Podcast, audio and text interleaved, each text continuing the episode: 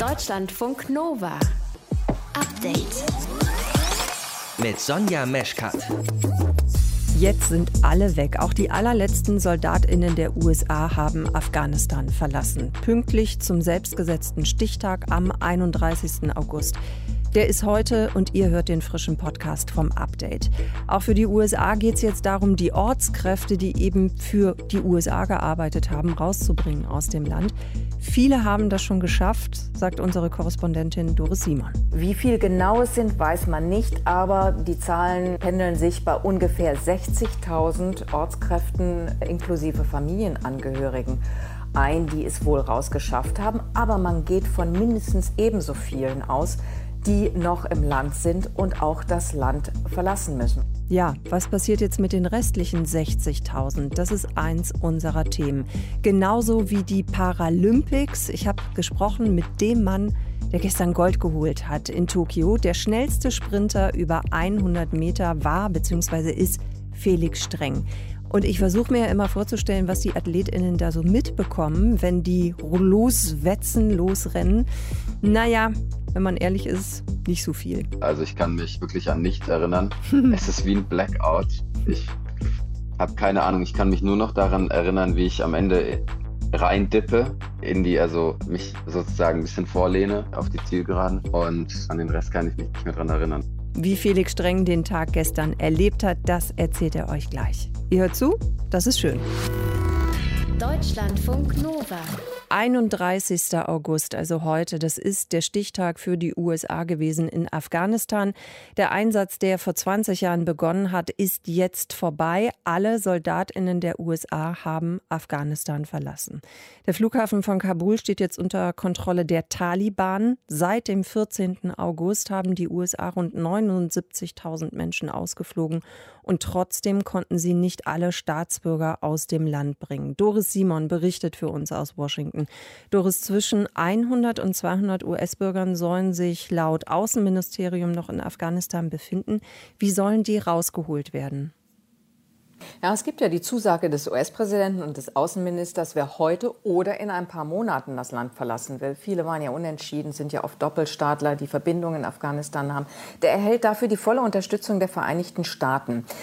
Die Aussage ist, jetzt wird es nicht mehr militärisch gemacht, eben über den Flughafen. Es wird künftig diplomatisch laufen. Wie soll das gehen? Über den Landweg oder über den Luftweg, wenn zum Beispiel der Flughafen in Kabul wieder geöffnet wird für zivile Flüge. Die USA haben eine Sondermission eingerichtet. Die soll sich nur darum kümmern, eben Menschen, die das Land verlassen wollen, das gilt nicht nur für US-Bürger, sondern das gilt zum Beispiel auch für Ortskräfte, rauszuholen. An der Spitze ist ein früherer US-Botschafter in Afghanistan, also jemand, der das Land die Besonderheiten kennt. Wie genau will man das machen? einerseits Druck auf die Taliban aufrechterhalten, dass die ihre Zusage von letztem Freitag einhalten und jeden, der die nötigen Papiere hat, also einen US-Pass oder ein Visum, auch ausreisen lässt, also auch Afghanen. Es gibt ja auch eine Resolution des UN-Sicherheitsrates von Sonntagnacht dazu. Es geht ja nicht nur um Afghanen mit Bezug zu den Vereinigten Staaten, sondern haben, es gibt viele Nationen, die Interesse haben, afghanische frühere Ortskräfte rauszuholen. Und ein Unterpunkt dieses, wie bekommt man das hin, wie gesagt, ich deute es an, ist, dass der Flughafen bald wieder ans Laufen kommt für Zivilflüge. Derzeit gibt es ja keine Fluglotsen. Der Betrieb ist total gefährlich und kann nicht aufgenommen werden. Und das US-Militär hat bewusst bestimmte Gerätschaften dagelassen bei seinem Abzug, die für den Betrieb eines Flughafens erforderlich sind, wie zum Beispiel die Feuerwehr. Du hast jetzt schon ein paar Mal die ehemaligen Ortskräfte angesprochen. Auch die US-Armee hat natürlich mit denen zusammengearbeitet. Auch deren Angehörige würde dieses Rauskommen aus Afghanistan ja eben betreffen. Wie ist denn da eigentlich der aktuelle Stand? Wie viele sind noch da? Wie viele konnten ausgeflogen werden? Es konnten erfreulicherweise viel, viel mehr ausgeflogen werden, als die US-Regierung anfangs auf dem Schirm hatte. Das waren so 15.000 einschließlich der Familien. Da sagten Veteranenverbände, das ist lächerlich, es sind viel mehr, es sind mindestens 80.000. Wie viel genau es sind, weiß man nicht, aber die Zahlen pendeln sich bei ungefähr 60.000 Ortskräften inklusive Familienangehörigen ein, die es wohl rausgeschafft haben. Aber man geht von mindestens ebenso vielen aus, die noch im Land sind und auch das Land verlassen müssen. Und wie gesagt, dass es überhaupt so viele geworden sind, liegt nur an engagierten Menschen, ehemaligen US-Soldaten, anderen Privatpersonen, die wirklich alles bewegt haben, teilweise auch Kongressabgeordneten, damit die Regierung mehr Augenmerk darauf liegt. Man hätte mit diesen Evakuierungen, wenn man zum Beispiel die Visaprozedur vereinfacht hätte oder beschleunigt hätte, mehr Personal in die Botschaft früher getan hätte, hätte man sehr viel mehr geordnet schon früher aus dem Land holen können. Die USA haben auch angekündigt, ihre Botschaft für Afghanistan nach Katar zu verlegen. Warum eigentlich gerade dorthin? Ja, Katar am Golf, da ist die Al-Udeid Airbase. Da sind Tausende von US-Soldaten. Da ist aber auch das US Central Command Operations Center. Und dieses Zentrum hat zum Beispiel auch die Evakuierung aus Kabul geleitet. Und in Doha haben auch die Friedensgespräche mit den Taliban stattgefunden. Das heißt, da gibt es erstmal gute Arbeitsbedingungen. Da gibt es auch eine räumliche Nähe eher zu Afghanistan. Und die Botschaft wird sich vor allem um Visa-Anträge, um deren Bearbeitung kümmern, damit eben noch mehr Leute außer Landes kommen können, beziehungsweise noch mehr Afghanen, die jetzt irgendwo auf der Welt auf US-Militärbasen warten, dass ihr Visa-Antrag bewilligt wird, dass die dann auch in die USA tatsächlich einreisen können. Lass uns zum Schluss noch darauf gucken, Doris, wie könnten denn eigentlich künftige diplomatische Beziehungen aussehen zwischen den USA und den Taliban?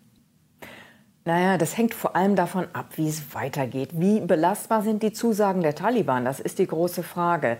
Der Außenminister Anthony Blinken hat gestern gesagt, die Vereinigten Staaten könnten mit den Taliban arbeiten, wenn die zu ihren Zusagen stehen. Ja, worum geht's? Es geht in der nahen Zukunft darum, dass US-Bürger gefährdete Afghanen das Land verlassen können. Aber dann geht es natürlich auch darum, dass nicht alles zurückgedreht wird, was sich in 20 Jahren entwickelt hat. Bildung und Chancen, ganz besonders für Mädchen und Frauen. Gesundheit, Öffnung des Landes. Sofort mittellangfristig ist für die USA extrem wichtig, dass sich Afghanistan nicht wieder zu einem Zufluchtsort für Terroristen entwickelt, ob das jetzt Al-Qaida ist, der IS oder eine andere Gruppierung. Und hier wird ganz wichtig sein, wie die Taliban vorgehen, zum Beispiel gegen den IS Khorasan, der eben für den Anschlag auf den Flughafen verantwortlich ist. Und natürlich spielen für das Verhältnis zu den Taliban auch so strategische Überlegungen eine Rolle. In der Region gibt es überhaupt keine einfachen Nachbarn. Es gibt unheimlich viel Waffen, viel Potenzial für Terrorismus. Und ich glaube, die USA werden sich überlegen müssen, ob und wenn ja, wie sehr sie die Taliban brauchen und was das dann heißt. Der Abzug der US-amerikanischen Truppen aus Afghanistan ist abgeschlossen. Infos dazu von Doris Simon. Deutschlandfunk Nova. Update. Im Moment scheint es politisch zwei Wege zu geben, um Menschen, die raus wollen aus Afghanistan zu helfen, verhandeln mit den Taliban oder in den Nachbarländern nachfragen, wer Geflüchtete aufnehmen könnte. In dieser Mission ist gerade Heiko Maas unterwegs. Iran, Pakistan, Turkmenistan, Usbekistan oder Tadschikistan. Diese Länder grenzen direkt an Afghanistan und von denen erhofft sich der Außenminister, dass Deutschland sie unterstützt. Politisch, auch das gehört natürlich zur Wahrheit, will man verhindern, dass Geflüchtete in die EU oder nach Deutschland kommen. Wie schaffen es die Menschen denn überhaupt in diese Nachbarländer und wie willkommen sind sie da? Darüber habe habe ich gesprochen mit Markus Engler. Er arbeitet mit beim Netzwerk Fluchtforschung und ist sonst beim Deutschen Zentrum für Integrations- und Migrationsforschung DESIM in Berlin. Herr Engler, gibt es Wege, über Land aus Afghanistan rauszukommen? Ja, die gibt es sicher. Wie eigentlich fast jedes Land ist es eigentlich unmöglich für eine Regierung, wie auch die Taliban, die Außengrenzen vollkommen zu kontrollieren. Und auch sagen, von Seiten der Nachbarstaaten ist dies nicht komplett möglich. Also insofern ist es möglich, auf dem Landweg aus Afghanistan herauszukommen. Es ist aber alles andere als einfach und es hängt eben auch davon ab, wie alle beteiligten Akteure ja, sich verhalten werden. Ob Afghanistan, ob die Taliban sich beispielsweise an ihr Versprechen halten, dass sie alle jene, die fliehen wollen, auch ausreisen lassen. Das wissen wir bisher eben noch nicht. Vielleicht können wir noch mal gucken auf die Länder Iran und Pakistan. Da sind ja ohnehin schon mhm. in den vergangenen Jahren, Jahrzehnten muss man sagen, viele Afghaninnen schon hingeflüchtet. Wie ist denn die Lage dort eigentlich dann für die Menschen? Also es ist so, dass, wie Sie schon richtig gesagt haben, mehrere Millionen Menschen, also aus Afghanistan, dort seit langem leben. Und die Lebensbedingungen, nach allem, was wir wissen, ist sehr prekär, sehr schlecht. Also es fängt an mit einem unsicheren Aufenthaltsstatus, dass viele Afghanen immer damit rechnen mussten, abgeschoben zu werden, kein Zugang zu ja, Partizipationsmöglichkeiten, Bildung, Arbeitsmarkt, all diese Dinge. Und jetzt ist es so, dass eben die Nachbarstaaten befürchten, dass weitere Flüchtlinge eben in ihre Länder kommen könnten und dass sie das nicht, eigentlich nicht wollen. und das haben sie auch schon relativ klar kommuniziert. Also es gibt ja einen gewissen Unterschied zwischen Pakistan und dem Iran. Iran ist nicht ganz so restriktiv, aber beide haben eigentlich den Plan, sollten mehr Flüchtlinge kommen. Das wissen wir noch gar nicht genau, wie viele denn kommen ähm, mhm. ähm, würden. Wollen sie die in der Grenzregion zu Afghanistan in so ja, in, in Flüchtlingslagern sozusagen unterbringen und möglichst schnell wieder zurückführen. Das ist eigentlich der Plan von Pakistan und dem Iran. Hm. Will überhaupt jemand nach China fliehen? Auch das wäre ja eine Option, theoretisch. Naja, es ist nicht so weit weg und es gibt eine ganz schmale äh, Landgrenze. Das, äh, ich würde davon ausgehen, dass das, wenn überhaupt, wenige Einzelfälle betreffen könnte. Also es war in der Vergangenheit nicht so und ja, also es deutet eigentlich wenig darauf hin, dass das sich jetzt ändern könnte. Woran liegt das? Also liegt das an China an sich? Ähm, also ich denke natürlich an die Uiguren, die muslimische Minderheit dort und man weiß ja, dass man mit denen da jetzt nicht gerade gut umgeht oder umgegangen ist. Das mag ein Motiv sein. Wir haben darüber keine validen Erkenntnisse. Ja? Also wir haben ja jetzt ja nicht mit afghanischen Flüchtlingen gesprochen und sie gefragt, warum sie nach China nicht gehen mhm. mögen. Aber sicher ist China auch nicht daran interessiert, Flüchtlinge aufzunehmen. Und es gibt eben auch keine, anders als in den anderen Staaten, also in der Region, also vor allem natürlich Pakistan und Iran, gibt es keine Flüchtlingscommunity. Und das ist ja einer der Hauptgründe, wenn Flüchtlinge ja, nach einem Weg aus der Gefahr suchen, dann gehen sie erstmal dahin, wo sie Leute kennen, die ihnen vielleicht helfen können. Das heißt, das ist schon wichtig, dass man eben schaut, so wo gibt es vielleicht schon kleine oder größere Netzwerke, wo man einfach auch direkt Anschluss finden könnte. Ja, ganz genau. Das ist, was wir aus der Forschung eigentlich immer wieder sehen. Deswegen ist es übrigens auch sehr wahrscheinlich, dass auch einige Afghanen nach Deutschland kommen werden, weil Deutschland ist das Land außerhalb der Region, in dem die meisten afghanischen Flüchtlinge leben. Und das erschließt sich ja von selbst, dass man dann eben zu Angehörigen nachzieht, abgesehen jetzt mal von der besonderen Verantwortung auch für die Gruppe der sogenannten Ortskräfte. Wir können noch mal schauen, Herr Engler, in Richtung Usbekistan und Tadschikistan. Da hört man bislang relativ wenig noch. Wie realistisch ist es denn, dass Flüchtende dorthin wollen? Also Usbekistan hat ja zumindest schon mal zugesagt, dass sie Menschen aufnehmen wollen, die über den Luftweg kommen. Naja, es ist so, dass auch diese Staaten eigentlich kaum Flüchtlinge in der Vergangenheit aufgenommen haben. Und also in, in Tadschikistan gibt es immerhin eine, eine kleinere Gruppe von 5000 afghanischen Flüchtlingen. Es ist so, dass diese Regierung auch erstmal gesagt hat, dass sie ihre Grenzen sichern wollen, dass sie niemanden reinlassen wollen. Also eigentlich auch wie Pakistan und Iran. Was sie zugesagt haben, ist, dass sie Menschen temporär aufnehmen würden, mhm. die dann in andere Staaten, beispielsweise Deutschland, aber es ist ja keine rein deutsche Diskussion. Ja? Wir reden ja auch über Ortskräfte, die in den USA, nach Frankreich, in andere Länder mhm. möglicherweise umgesiedelt werden. Also dafür scheinen diese Staaten zur Verfügung stehen, also gegen eine gewisse Gegenleistung versteht sich, aber für die wirkliche Aufnahme, dauerhafte Aufnahme und, und Integration eher nicht. Wohin können afghanische Geflüchtete fliehen? In welche Nachbarländer? Erklärt hat euch das Markus Engler vom Deutschen Zentrum für Integrations- und Migrationsforschung DESIM in Berlin. Danke fürs Gespräch. Sehr gerne. Deutschlandfunk Nova. Update. Ihr sucht ja eh schon länger nach dieser schönen Outdoor-Jacke, ne? Oh ja, guck, oh, guck mal. Oder diese Stehlampe. Die Yoga-Hose, ja, wolltet ihr doch auch schon immer mal haben. Wie praktisch, dass Instagram euch da Werbung reinspült, bei der ihr denkt, hey, das passt doch gerade alles ganz genau. Okay, den Algorithmus, den klammern wir mal kurz aus. Uns geht's jetzt um die vielen Fake-Shops, die hinter diesen Anzeigen stecken. Ihr werdet über den Post auf eine Webseite geleitet. Und wenn ihr da was bestellt, dann kann es eben sein, dass ihr am Ende einfach nur einen riesengroßen Berg Schrott bekommt. Vielleicht ist euch das ja auch schon mal passiert. Das ist auf jeden Fall ein Problem, das größer wird bei Instagram. Das haben Recherchen vom SWR gezeigt. Ilka Knigge bei uns aus dem Nova-Team hat sich das nochmal angesehen für euch. Ilka, wie sehen diese Fake-Shops denn eigentlich aus? Ja, es gibt so zwei Varianten. Also entweder InstagrammerInnen verbreiten Links und bewerben diese Produkte oder die Shops selbst, die schalten Anzeigen bei Instagram. Aber es kommt aufs Gleiche raus. Man landet per Link auf einer Seite von BetrügerInnen und die kann total seriös aussehen. So mit einem Eintrag ins Handelsregister, vielleicht auch einem deutschen Konto und so weiter. Man bekommt aber schlussendlich kein Produkt oder eben irgendeine Billigware, einfach nicht das, was da beworben wurde. Der SWR, der hat auch Testbestellungen gemacht und hat zum Beispiel statt einem Outdoor-Ofen so einen Blecheimer bekommen oder statt einem schicken Laptop-Ständer einfach so Holzplatten. Also wirklich totaler Schrott. Wie groß ist denn das Problem? Kann man das sagen? In konkreten Zahlen leider nicht, aber es wird öfter direkt unter den Accounts zum Beispiel kommentiert und mehr Menschen melden Fake-Seiten, die sie bei Instagram, aber auch bei der Google-Suche und bei Facebook finden. Bei Watchlist Internet, da kann man solche Fakes zum Beispiel melden. Das ist eine unabhängige Infoplattform und Thorsten Behrens von Watchlist Internet hat mir heute das hier gesagt. Wir haben im letzten Jahr alleine über 3800 neue Fake-Shops gemeldet bekommen. Und das sind so viele, wie wir noch nie hatten. Also in den ersten Jahren waren das so 100 bis 200, die uns im Jahr gemeldet wurden. Es ist deutlich mehr geworden. In deren Datenbank, da sind insgesamt über 10.000 solcher Seiten gemeldet. Gibt es denn irgendeine Möglichkeit für mich, dass ich diesen Fake direkt erkennen kann? Du kannst in eine Suchmaschine zum Beispiel den Shopnamen eingeben und dann sowas wie Betrug, Fake, Probleme, Webseiten checken, zum Beispiel die die Shops auflisten, wie im Watchlist Internet. Und es gibt noch einen Hinweis. Bei vielen Shops werden am Anfang alle möglichen Zahlungsmittel genannt, mit denen man bezahlen kann.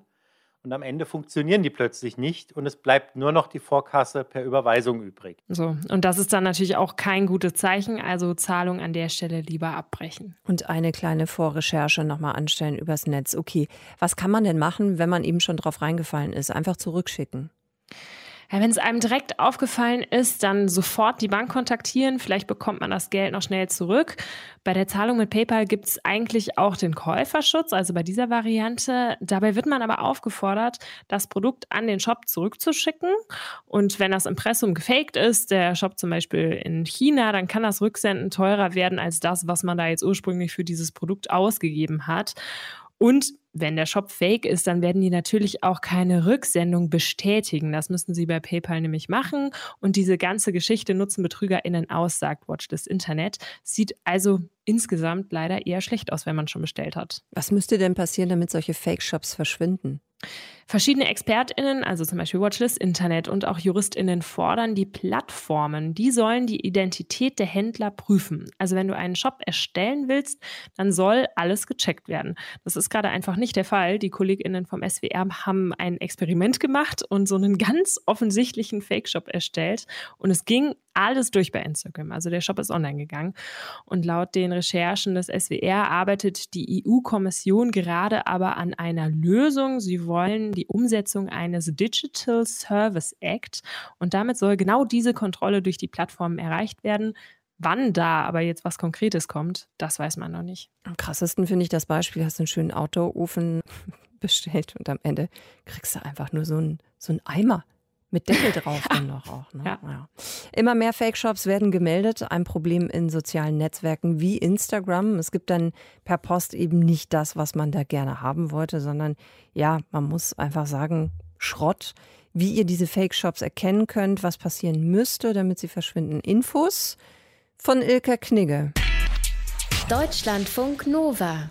Update. Jetzt noch mal kurz zurückspulen. Gestern Abend hart aber fair im ersten. Geimpft, genesen oder getestet, darf der Arbeitgeber die Frage auch stellen. Wie ist Ihre Haltung? Ich tendiere zunehmend zu Ja. Gesundheitsminister Jens Spahn könnte sich also vorstellen, dass Vorgesetzte ihre Mitarbeitenden fragen, bist du geimpft? Die Bundesvereinigung der deutschen Arbeitgeberverbände wüsste auch gerne, wie es weitergehen soll. Wenn Menschen zum Beispiel im Großraumbüro arbeiten und alle geimpft sind, dann könnte man ja eben vielleicht auch anders arbeiten. Nur, wie soll das eigentlich aussehen, gesetzlich und vor allem, darf das überhaupt abgefragt werden? Darüber habe ich gesprochen mit der Juraprofessorin Lena Rutkowski von der Uni Gießen. Frau Rutkowski, darf das vom Arbeitgeber, von der Arbeitgeberin abgefragt werden, ob man geimpft ist? Ob man geimpft ist, also der Impfstatus, das ist ein personenbezogenes Datum. Und was mehr ist, es ist ein Datum, was den Gesundheitsstatus anbelangt. Und solche Daten sind durch das geltende Recht besonders geschützt. Da besteht ein sogenanntes Verarbeitungsverbot. Also grundsätzlich darf der Arbeitgeber nicht fragen, sind Sie geimpft, ja oder nein. Also klares Nein. Die Rechtslage ist da sehr differenziert. Grundsätzlich nein, aber wir können schauen, ob es eine Ausnahme gibt. Da nennt uns das geltende Recht auch einige Fallgruppen. Die setzen allerdings voraus, dass der Arbeitgeber eine Verpflichtung hat und dass er für die Erfüllung dieser Verpflichtung auf die Kenntnis dieser personenbezogenen Daten angewiesen ist. Ansonsten wird diskutiert, ob aus der allgemeinen Verpflichtung des Arbeitgebers, die wir derzeit im Arbeitsschutzrecht haben, also die Pflicht, die Beschäftigten zu schützen vor Gesundheitsrisiken, die aus der Tätigkeit erwachsen zu schützen, ob aus dieser Pflicht vielleicht eine Befugnis herzuleiten ist, eine Befugnis auch nach dem Impfstatus mhm. zu fragen. Aber die Frage lässt sich nur beantworten, wenn man eine medizinische Vorfrage wirklich abschließend und sicher erklärt. Und es ist die Vorfrage, wie sieht es aus mit den Wirkungen der Impfung? Schützt die Impfung nicht nur den Geimpften selbst, sondern auch seine Umgebung vor Ansteckung. Hm. Das ist ja auch ein Argument, was jetzt genannt wird im Sinne von einem Pro, also einem Dafür-Argument, nämlich Impfen sei ein Mittel des Arbeitsschutzes. Ist das so? Nun, natürlich ist es für den Arbeitnehmer, der geimpft ist, sicherlich ein persönlicher Vorteil. Aber um wirklich beurteilen zu können, wie das Risiko ist, das von dem geimpften Arbeitnehmer noch ausgeht für die Kollegen, für vielleicht Kunden des Arbeitgebers, für vielleicht Personen, mit denen er in Ausübung seiner beruflichen Tätigkeit in Berührung kommt, die vielleicht sensibel und schutzbedürftig sind, ältere Leute in Pflegeheimen zum Beispiel. Dafür müssten wir wirklich abschließend und sicher wissen, wie wirkt die Impfung? Ist der Arbeitnehmer, der geimpft ist, dann auch nicht mehr ansteckend? Oder kann der vielleicht eben doch das Virus noch weitertragen? Und dann wäre rechtlich die Lage eben eine ganz andere. Das heißt, um das richtig zu verstehen, dafür müsste man sicher sein, dass die Corona-Impfung wirklich zu 100 Prozent schützt, richtig? Naja, sie schützt ja den Betreffenden erst einmal. Aber die Frage ist, inwieweit schützt sie auch seine Umgebung davor, dass er die Krankheit noch bekommen kann, vielleicht nur einen milderen Verlauf hat oder vielleicht sogar einen symptomfreien Verlauf hat und schützt er vielleicht auch die Allgemeinheit. Schützt der andere, schützt er mit seiner Impfung die Kunden oder die Kollegen des Arbeitgebers? Das ist eine medizinische Vorfrage, die für die rechtlichen Bewertungen der Maßnahmen, jeder Maßnahme, ja, insbesondere dieses Fragerechts auch, von maßgeblicher Bedeutung ist. Was ich mich noch gefragt habe, wo ist denn eigentlich der Unterschied, wenn der 3G-Status im Restaurant abgefragt wird, also wenn man da drin sitzen will, da muss ich ja das auch ganz klar benennen oder eben meinen digitalen Impfausweis zeigen. Wo ist der Unterschied zum Job, was die Abfrage angeht? Im Restaurant müssen Sie eigentlich gar nicht über Ihren Impfstatus Auskunft geben. Sie können sich entscheiden zu sagen, ich sage es nicht, ich möchte das für mich behalten, dann kann ich vielleicht die Leistung des Restaurants nicht mehr in Anspruch nehmen. Aber Sie könnten sich dafür entscheiden, vom Restaurantbesuch Abstand zu nehmen. Als Arbeitnehmer sind Sie in einer anderen Position. Sie sind persönlich abhängig vom Arbeitgeber, sie sind weisungsgebunden, sie sind auch existenziell angewiesen darauf, ihre Arbeit tun zu können, sich ein Erwerbseinkommen zu generieren durch ihre Arbeit. Und da ist ihre Gefährdungslage eine ganz andere, als wenn wir es mit einer Freizeitbeschäftigung zu tun haben. Da können Sie sich entscheiden, möchten Sie den Anspruch nehmen, ja oder nein. Also Herr Spahn hat ja jetzt erstmal nur laut darüber nachgedacht, aber glauben Sie, dass das kommen wird? Oder ist das juristisch auf so wackeligen Füßen oder so unwahrscheinlich, dass man das von vornherein eigentlich ausschließen kann? Also wir haben das bereits im Zusammenhang mit anderen Infektionen, dass der Arbeitgeber auch Nachweis verlangen darf über den Impfstatus. Das haben wir etwa bei der Maserninfektion für bestimmte Beschäftigtengruppen. Also das ist nicht von vornherein ausgeschlossen, dass man das machen kann und dass da der politische Wille da ist und dass es auch verfassungskonform vonstatten gehen kann. Darf der Chef oder die Chefin bei euch abfragen, ob ihr geimpft seid? Generell nein, aber es gibt eben auch ein paar Ausnahmen. Darüber habe ich gesprochen mit Lena Rutkowski von der Uni Gießen. Deutschlandfunk Nova. Update. 100 Meter in 10,76 Sekunden und Gold für Deutschland bei den Paralympics. Felix Streng hat es gestern geschafft. Im Olympiastadion in Tokio hat er sich die Goldmedaille ersprintet und es war wirklich, wirklich sauknapp. Wäre er vierhundertstel langsamer gewesen, ich weiß gar nicht, ob das überhaupt ein Wimpernschlag ist oder noch drunter, also mit 10,80 Sekunden wäre er Vierter geworden. Was für ein wahnsinnig schnelles Rennen. Und wir sprechen jetzt mit ihm drüber. Hallo Felix. Hallo.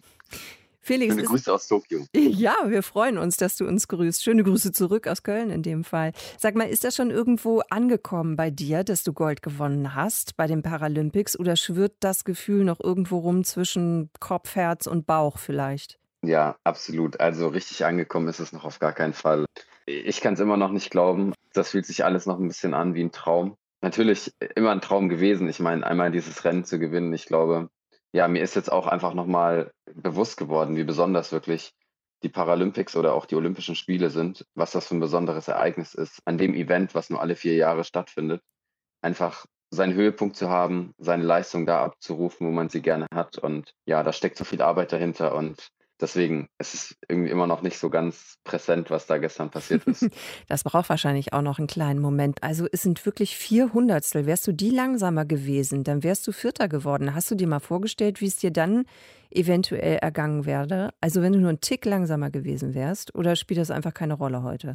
Ich würde sagen, das spielt einfach keine Rolle. Ich glaube, ich habe es abgerufen. Das ist Sprinten. Ich meine, es ist unglaublich schön, das zu sehen dass wir so ein hohes Niveau auch bei den Paralympics haben. Dass es wirklich, wie schon gesagt, um die Hundertstel geht, um eine Medaille zu gewinnen oder keine zu gewinnen, um Gold zu gewinnen, um Silber, um Bronze, dass das wirklich ein sehr hohes Niveau ist. Und ich freue mich einfach, dass ich mich in dem Rennen durchsetzen konnte, dass ich auch das Rennen gewinnen konnte. Und von daher möchte ich mich gar nicht damit mit einem Wenn-Aber beschäftigen. Ja, ich glaube, das machst du genau richtig. Also machen wir ein Häkchen hinter. Wir sprechen vielleicht noch mal über deine letzten Monate. Du hast ja im vorigen Oktober deine Trainingsgruppe verlassen, auch die Trainer. Du bist nach London gezogen, neuer Trainer. Ich glaube auch eine neue Prothese für dich. Wie schwierig war das, wieder reinzukommen ins Training und eben auch in diese Motivation, diesen mentalen Status irgendwie zu erreichen, wo du eben dann diese Leistung auch abrufen kannst? Ja, das, was ich, glaube ich, letztes Jahr gemacht habe, war schon sehr besonders. Ich glaube, das kannte man bis jetzt auch noch gar nicht so groß aus dem Sport. Ich habe wirklich nach der letzten Saison alles komplett auf den Kopf gestellt, ob das mein Training ist, ob das mein Umfeld ist, ob das mein, auch die Art und Weise, wie wir trainieren ist, ob das meine Prothese ist.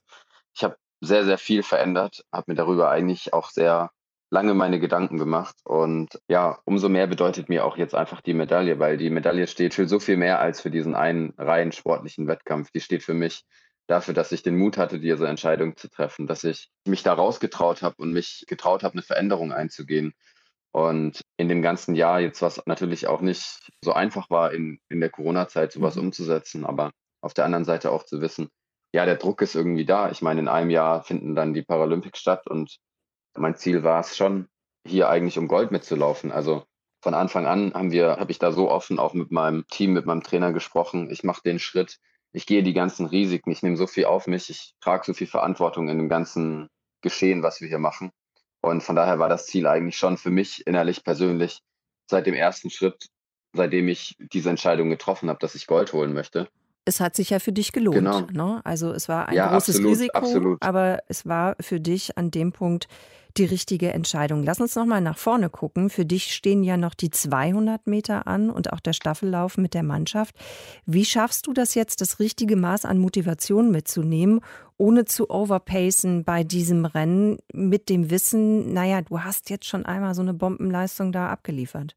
Ich bin, glaube ich, gerade noch sehr überwältigt von den Emotionen, von auch diesem ja, ich meine, es, es ging auch um die 100 Meter. Es ging nicht um irgendein Event, sondern ich meine, es waren die 100 Meter. So ein bisschen das, was eigentlich jeder gewinnen kann. Auch noch gerade bei den Prothesensprintern, was ja eigentlich auch immer, sage ich, bei den Paralympics ein sehr, sehr großes Event ist. Und von daher ist es jetzt auch für mich so an der Zeit, dass ich das einfach noch genießen möchte. Also ich habe mir das auch fest vorgenommen. Wenn ich diese 100 Meter gewinne, dann will ich auch einfach für mich diesen Moment so genießen, dass ich sagen kann, ich habe einfach meine Top-Leistung hier abgerufen. Und die nächsten Tage heißt es natürlich ganz schnell wieder auch ins Training reinzukommen, den Fokus zu finden, vielleicht auch einen Strich zu ziehen und zu sagen, jetzt ist wirklich nochmal, wir gehen nochmal wirklich in den sehr konzentrierten Bereich rein. Wir konzentrieren uns nochmal auf die 200, fokussieren uns nochmal darauf und dann wird das auf jeden Fall auch nochmal ein großes Rennen. Ich glaube, auch da ist die Konkurrenz wieder nicht am Schlafen. Und da muss man auch zeigen, was man drauf hat.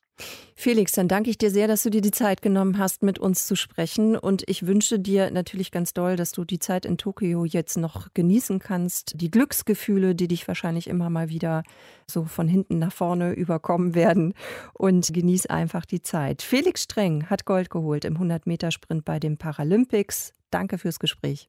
Vielen, vielen Dank und ganz liebe Grüße nach Köln und auch nach Deutschland. Und ja, auch danke, dass ihr uns da so gut unterstützt und auch einfach immer da seid. Und ja, die Grüße kommen auf jeden Fall von Tokio. Das ist schön. Vielen Dank dafür. Deutschlandfunk Nova. Update. Montag bis Freitag, immer zwischen 18 und 20 Uhr. Mehr auf deutschlandfunknova.de.